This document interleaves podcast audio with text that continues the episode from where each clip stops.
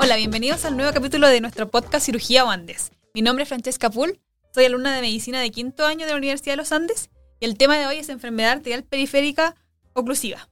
Y para esto me acompaña la doctora Josefina Caviedes y el doctor Cristóbal Orellana.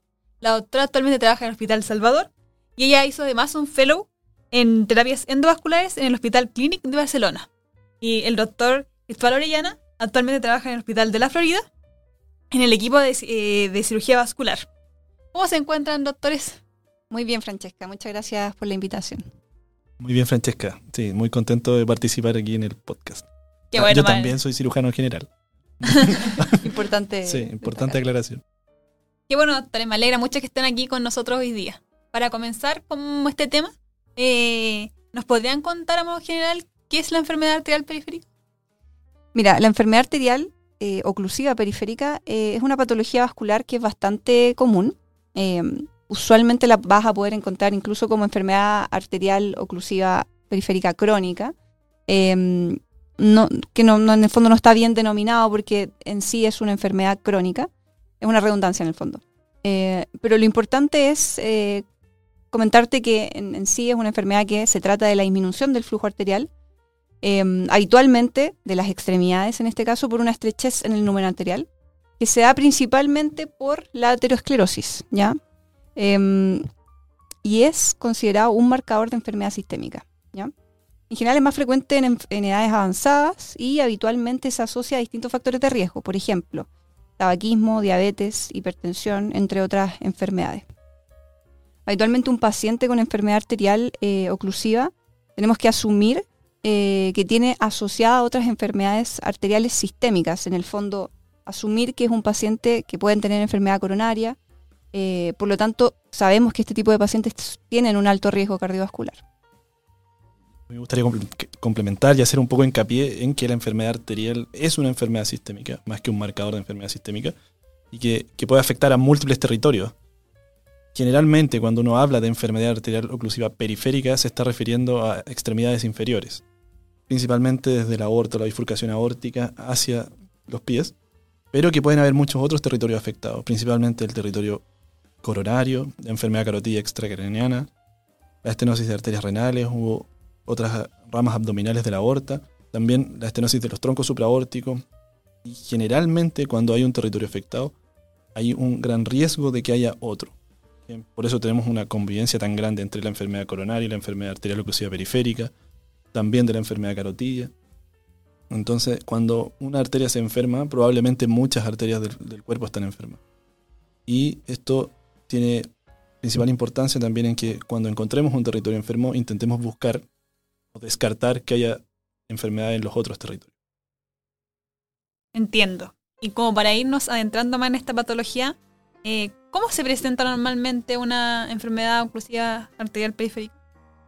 Mira, esta patología habitualmente es asintomática. De hecho, eh, en porcentaje, si quieres, eh, te podría decir que un 50% de los casos es asintomático, mientras que el otro 50% va a generar síntomas. Y con síntomas me refiero a una clínica que es clásica de esta enfermedad, que es lo que denominamos claudicación intermitente.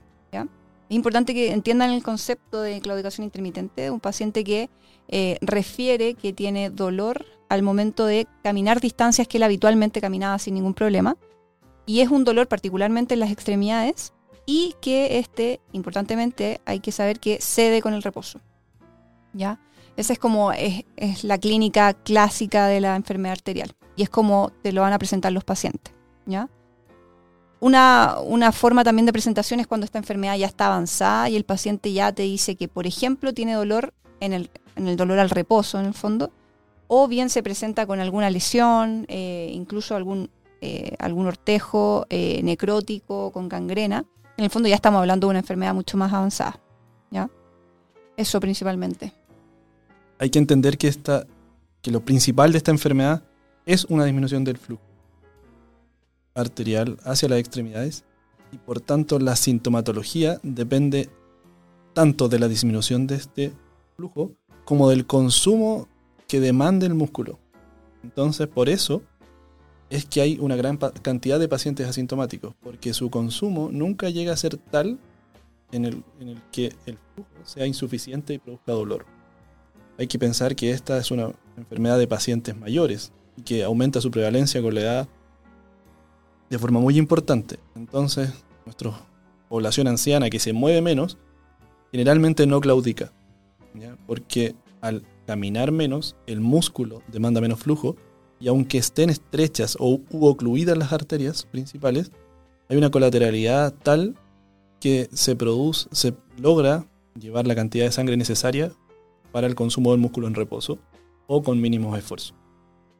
Y generalmente estos pacientes expresan sintomatología en la fase final de esta enfermedad, ya sea con dolor de reposo porque hay una disminución muy grande del flujo o con pérdida de tejido, necrosis principalmente. Y eso es a lo que llamamos isquemia crítica. Entonces, como enfatizar en que la clínica de esta enfermedad se produce como claudicación intermitente o como isquemia crítica, que es, como ya les dije, el dolor de reposo o la pérdida de tejidos derivada de la falta de flujo. Eso sí, me gustaría recalcar en eso que acaba de decir el doctor, que lo pudiesen tener claro, em, que efectivamente, eh, que clínicamente tienen que en el fondo entender eh, cómo se presenta la enfermedad arterial y que sepan muy bien cuándo esta enfermedad ya está avanzada y que es otra categoría en el fondo, que es la isquemia crítica. ¿ya? Y que eso no lo confundan con otros cuadros que podemos hablar un poquito más adelante.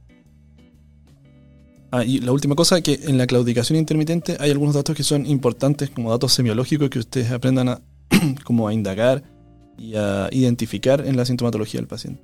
Principalmente que es un dolor que siempre se presenta en el ejercicio, que cede con el reposo, pero que además es un dolor reproducible. O sea, al paciente siempre le duele cuando camina dos cuadras, por ejemplo. Y no un día tres, al otro día cinco, sino que siempre dos cuadras él lo reconoce, generalmente, dice, doctor, yo camino dos cuadras y me duele descanso un ratito y puedo volver a caminar dos cuadras. Y así puedo hacer mi vida normal, a veces. Pero esos son datos importantes para reconocer que se trata de una claudicación intermitente y no otro dolor de extremidades inferiores que podría llevar una sospecha diagnóstica errada. Eso no quiere decir que esto no pueda progresar y que efectivamente si le duelen a dos cuadras, más adelante va a ser a una cuadra y eventualmente va a llegar a ser de reposo. Es decir, es una enfermedad progresiva. Perfecto. Y una vez que logramos eh, obtener de nuestro paciente la amnesia y este cuadro clínico, ¿cómo diagnosticamos esta patología? ¿Tenemos alguna herramienta para hacerlo? Perfecto. Mira, em, bueno, el diagnóstico es clínico, con esto que, hemos conversado, que debiesen tener muy claro que es la claudicación intermitente. Tú detectando eso en el paciente, sabiendo identificarlo em, teniendo muy claro cuáles van a ser tus preguntas dirigidas para, en el fondo, objetivar que es una claudicación y no otra cosa. Em, ya debieses tener al menos el diagnóstico y la sospecha de, de, que hay una enfermedad arterial de base, ¿ya? Sobre todo si lo asocias a factores de riesgo, otro tipo de enfermedades como hipertensión, lo que hemos conversado anteriormente. Ahora, si tú quieres complementar este diagnóstico eh, a la anamnesia, al examen físico, eh, probablemente como médico general te vas a quedar en eso, en el, diagnóstico clínico. Sin embargo, hay estudios que eh, te permiten ahondar y complementar un poquito lo que es la, enfermedad arterial. Y ahí entra lo que denominamos el estudio vascular no invasivo, ¿ya? Y como su nombre lo dice, que en sus siglas son EPNI, lo que te permiten es hacer un estudio funcional em, y en el fondo eh, verificar dónde podría estar eh, la alteración y la disminución de flujo arterial. Un poco para aterrizar lo que es el EVNI, como para que sepan en qué consiste. De partida tiene cuatro como exámenes dentro del estudio, que es la medición del registro de volumen de pulso, o PBR, el registro de presiones segmentarias y los índices que se derivan de ellas, las curvas Doppler y la fotopletismografía. Esto se hace, es un examen que se hace con, unos manguitos que se inflan, se ubican en el muslo, sobre la rodilla, bajo la rodilla, en el tobillo y en el metatarso. Entonces, al inflar estos manguitos, uno puede registrar los cambios de volumen de la extremidad con cada latido, y eso es el registro de volumen de pulso. Si uno infla estos manguitos y acompaña esto de un Doppler, puede registrar la presión en cada segmento de la extremidad.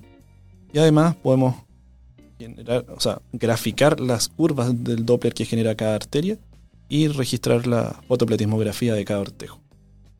Eso es un, un estudio vascular no invasivo y en base a los datos que se obtienen de estas cosas, uno puede, o el cirujano vascular puede informar este EMNI y tener una idea de la localización de la extremidad está más enferma o dónde se inicia la enfermedad.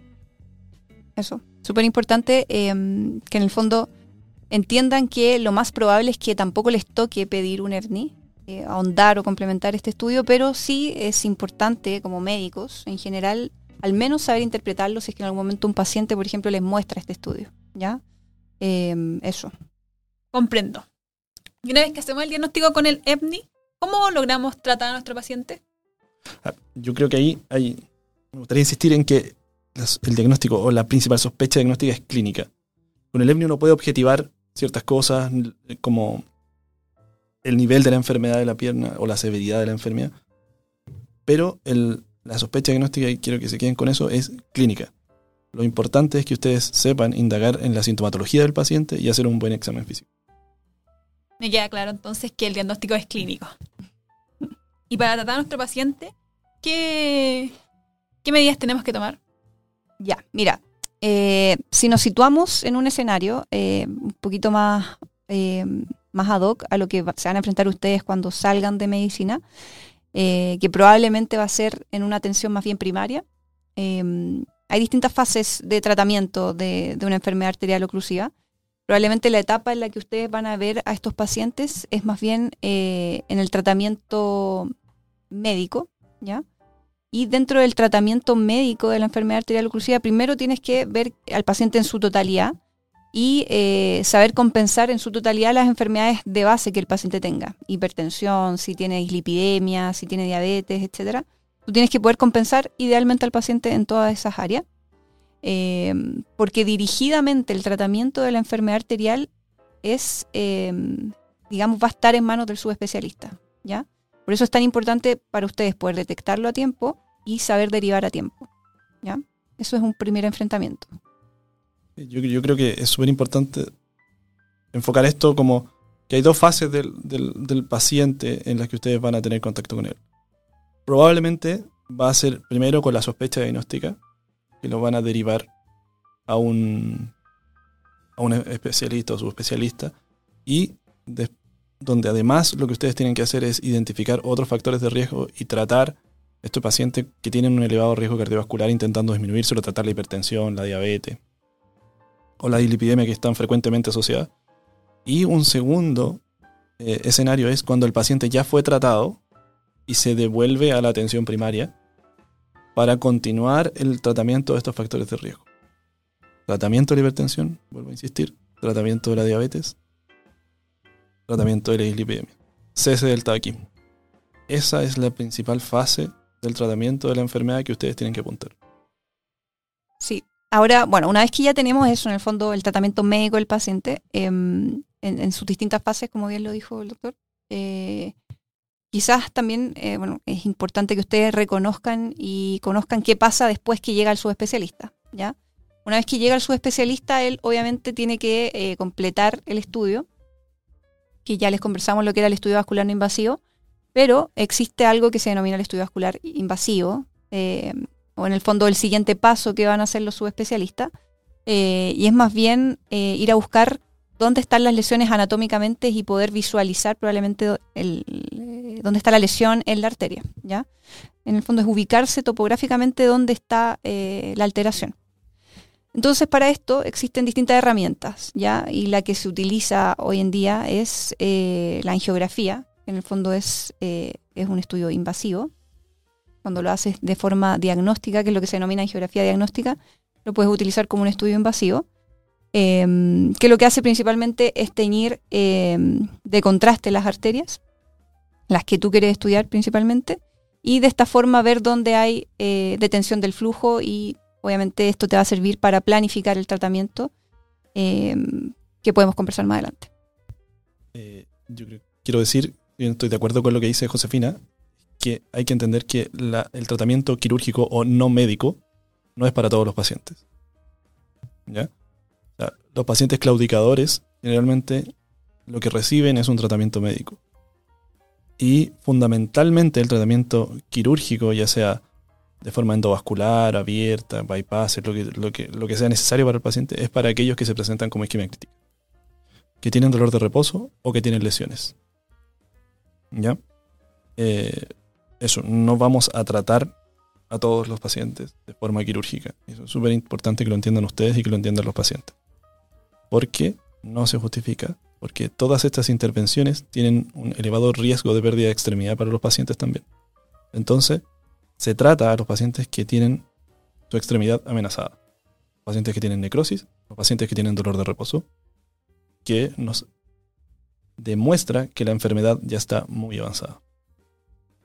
Sí, eso es, importante aclarar lo que, lo que acaba de decir el doctor. Y em, con respecto a, eh, al tratamiento médico de estos pacientes, en el fondo tú, la única, una de las formas que puedes eh, tratar de impedir que esta progresión de la enfermedad se acelere o en el fondo detener un poco la, progresión de la enfermedad, existen distintas herramientas que probablemente también como médico general no las van a utilizar, pero sí el especialista las va a utilizar y probablemente van a llegar a ustedes con estos tratamientos. Ya dentro de los más habituales y conocidos es el silostazol, que es un medicamento que probablemente ustedes se van a enfrentar porque quizá el paciente va a llegar con eso dentro de su de los medicamentos de uso habitual.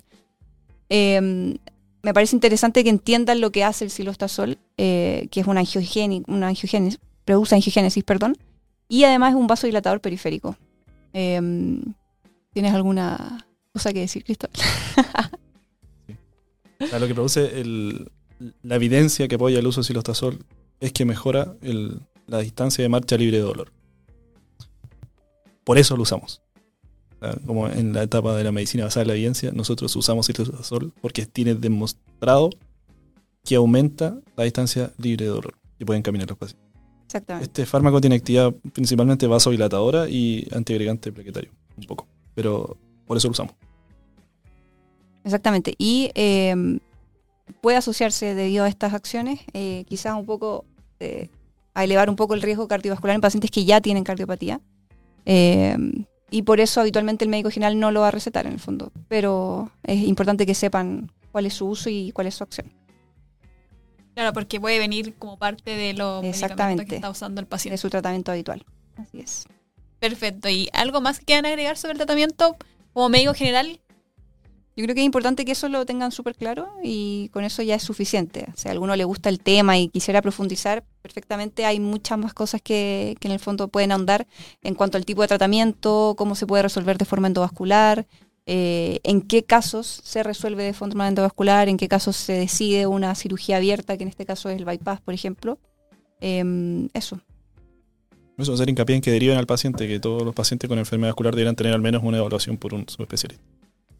Perfecto. Y en el caso de que nos llegue un paciente con un dedo negro sin pulso, por ejemplo, ¿cuál debería ser mi conducta? ¿Lo derivo a urgencia?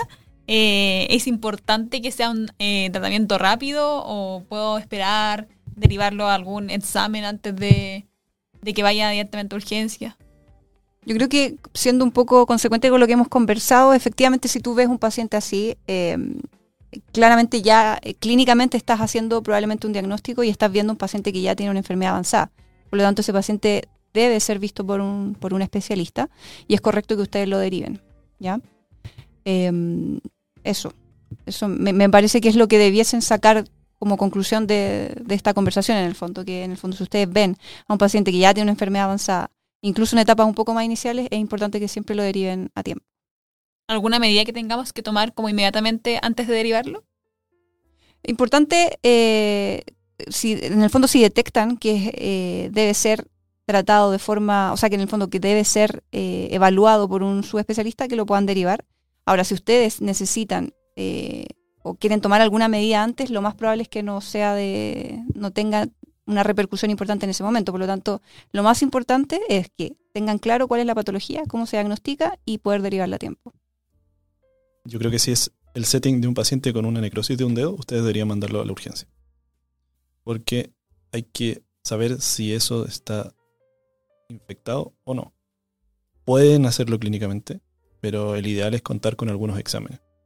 Entonces, si están hablando de un paciente con pérdida de tejido por necrosis, deberían mandarlo a la urgencia para que fuera evaluado al menos por un cirujano lo más pronto posible. Me queda muy claro, doctores. Muchas gracias.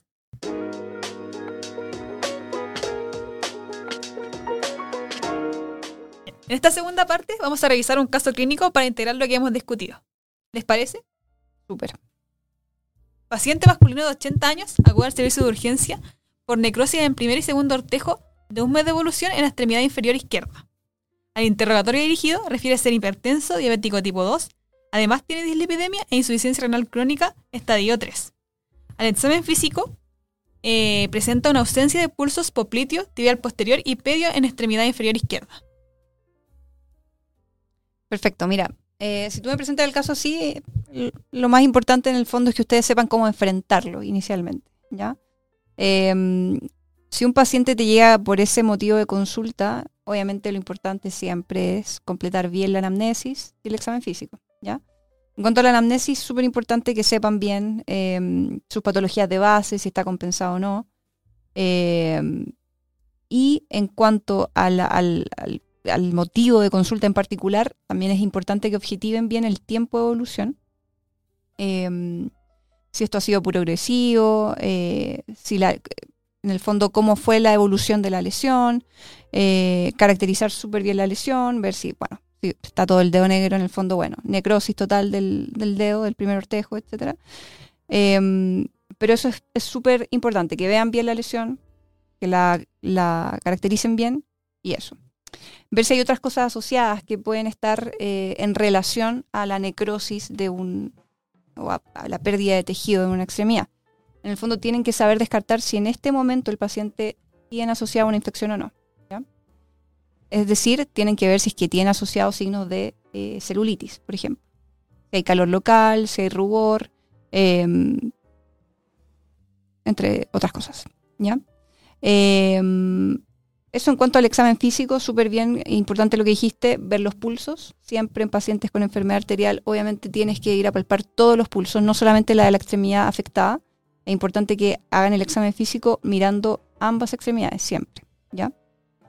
Obviamente el paciente va a llegar cuando les consulte y les va a mostrar dirigidamente solo la lesión que tiene. Ustedes tienen que ir y ir a verificar ambas extremidades. ¿ya?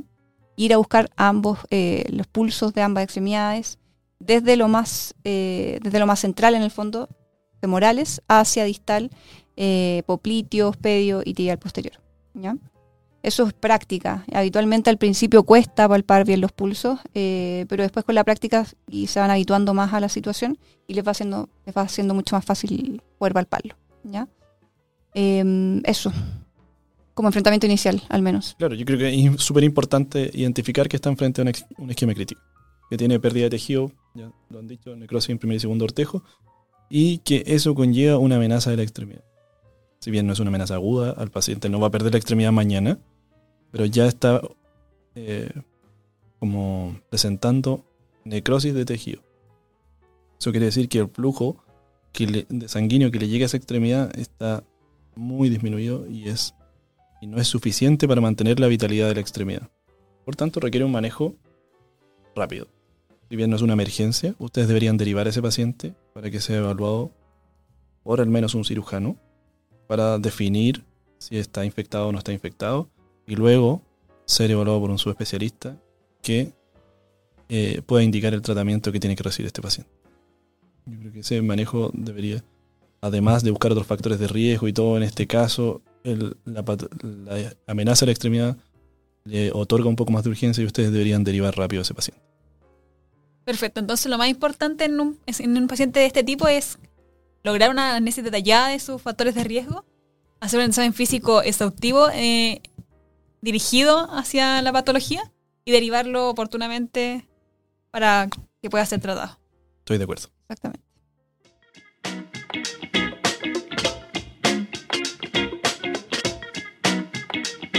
Bueno, hemos llegado al final. Muchas gracias, doctores, por participar en este podcast y aclararnos mucho más esta patología que es bastante desconocida para nosotros y sus consejos nos han ayudado mucho para poder comprenderla mejor.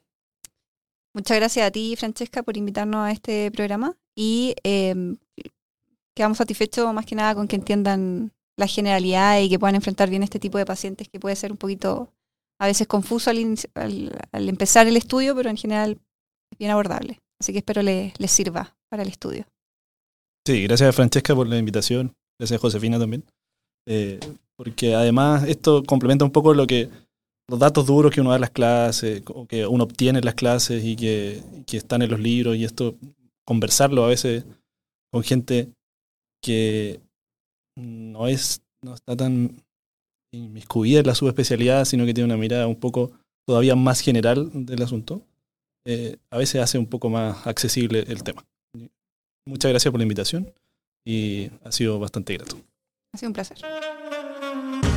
A nuestros oyentes los dejamos invitadísimos a escuchar nuestros próximos capítulos en Spotify. Nos vemos en el próximo capítulo.